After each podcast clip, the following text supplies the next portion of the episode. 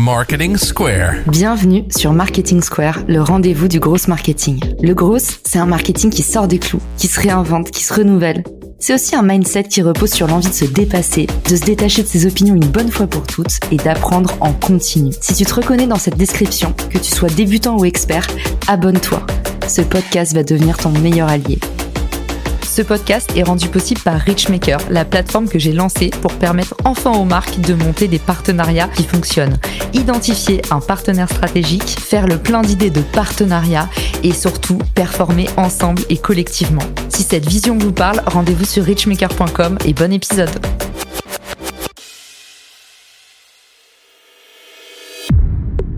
Bonjour à tous et bienvenue dans ce nouvel épisode de Marketing Square. La sempiternelle question des créateurs de contenu sur LinkedIn. Où placer son lien externe? Aujourd'hui, je vous parle d'une nouveauté de taille qui vient de débarquer sur LinkedIn et qui va tout changer.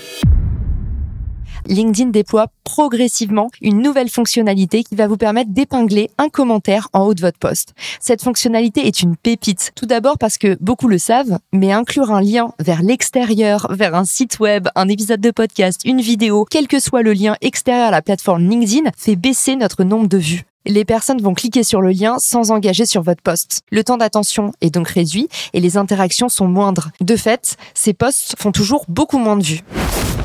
Pour cette raison, beaucoup de créateurs incluaient leur lien dans le premier commentaire. Je vous avais expliqué dans l'épisode 25, je vous remets le lien dans les ressources de l'épisode, en quoi je ne recommandais pas cette pratique. Tout simplement parce que pour le lecteur, c'est hyper irritant de devoir aller jongler dans les commentaires pour retrouver le bon lien. Avec ce procédé de lien en premier commentaire, on obtenait plus de vues, mais moins de clics pour avoir testé les deux, le compromis idéal pour moi, c'était de mettre le lien tout en bas de mon post LinkedIn.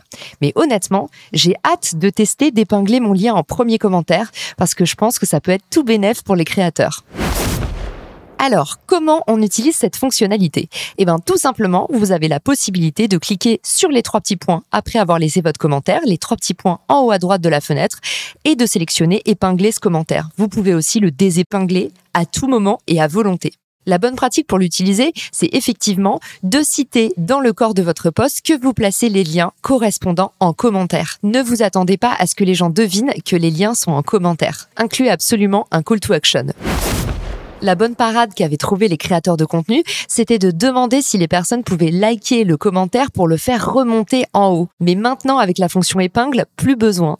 Vous pouvez donc librement faire la promotion de vos vidéos YouTube, vos podcasts, et peu importe le nombre de liens externes que vous incluez en commentaire pour moi, une dernière bonne pratique pour optimiser cette fonctionnalité, c'est d'épingler votre meilleur commentaire, le plus drôle, le plus intéressant, ou tout simplement un commentaire qui a généré un début de débat pour pouvoir encourager la création de nouvelles conversations. J'appelle souvent ça le syndrome du restaurant vide. Sur LinkedIn, il faut donner envie de rejoindre la fête dans les commentaires. Utilisez cette fonctionnalité pour créer des boucles de discussion. C'est un format adoré par l'algorithme. J'espère que cet épisode vous a plu. Si vous a plu, n'hésitez pas à le repartager sur les réseaux sociaux. On a tous quelqu'un dans notre entourage qui serait intéressé d'utiliser cette nouvelle fonctionnalité. Et puis surtout, j'ai hâte d'épingler vos commentaires sous mes posts. Dernière question qu'on m'a posée que je trouve très intéressante. Bien entendu, cette fonctionnalité est rétroactive. À partir du moment où vous aurez accès à cette fonctionnalité, testez-la sous votre prochain poste, vous verrez que vous pourrez épingler des commentaires sous tous vos posts précédents. Allez, on a tous du boulot. Merci pour votre écoute et je vous dis à très vite dans Marketing Square. Ciao Si cet épisode te plaît, tu peux le partager en me taguant ou lui laisser 5 étoiles sur Apple Podcast. Marketing Square.